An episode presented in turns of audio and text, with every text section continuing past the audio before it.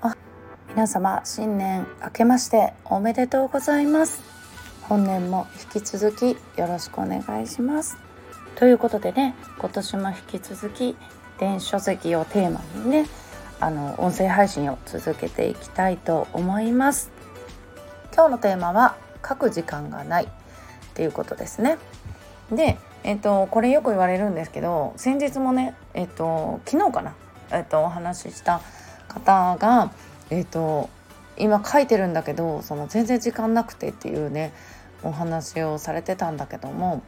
まあその方の仕事がねめちゃくちゃ忙しくてあの生徒さんもねたくさんいて、まあ、時間がないっていうふうに言われたんですけどでまあ私がその時に提案するのはまあ音声で入力するまあ音声で入力するのちょっと微妙なんだけどあのちゃんとやらないとね。だけどその自分のそのいろいろネタをね集めていく段階の時は音声でメモしたり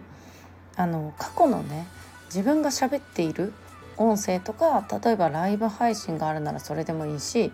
SNS の投稿があるんだったらそれでもねいいんだけどもそういうのって結構ね時間経って見返すと今はもうね当たり前すぎちゃって忘れてることってあったりするんよね。でそういうの拾ってきたりする。でまとめる時に有効なのがその音声に音声で書くってこと。でその音声がいい理由としては2つあって、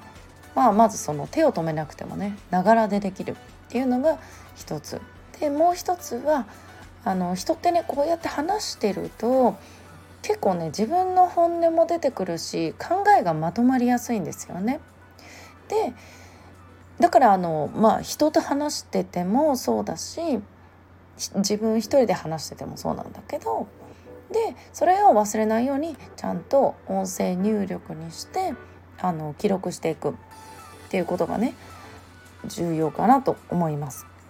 でまあ本当に忙しい時なんかねもうバーッとその音声で思いついたことだけ喋ってってもう後でまとめるまとめるっていう作業はね本当あの時間がある時にあのすればいいと思うのでっていう形で忙しいいくてもなんかその時間の使い方で結構どうにでもなるんですよね。で電子書籍はまあ2万字ぐらいなので、まあ、ブログで言えば10記事から15記事とかね。まあそんなぐらいでもできるし。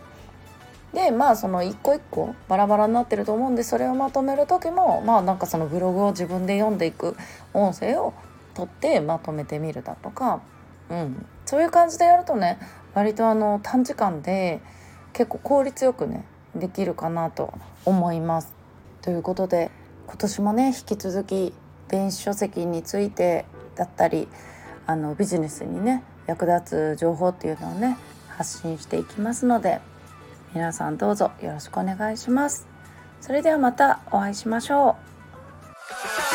う。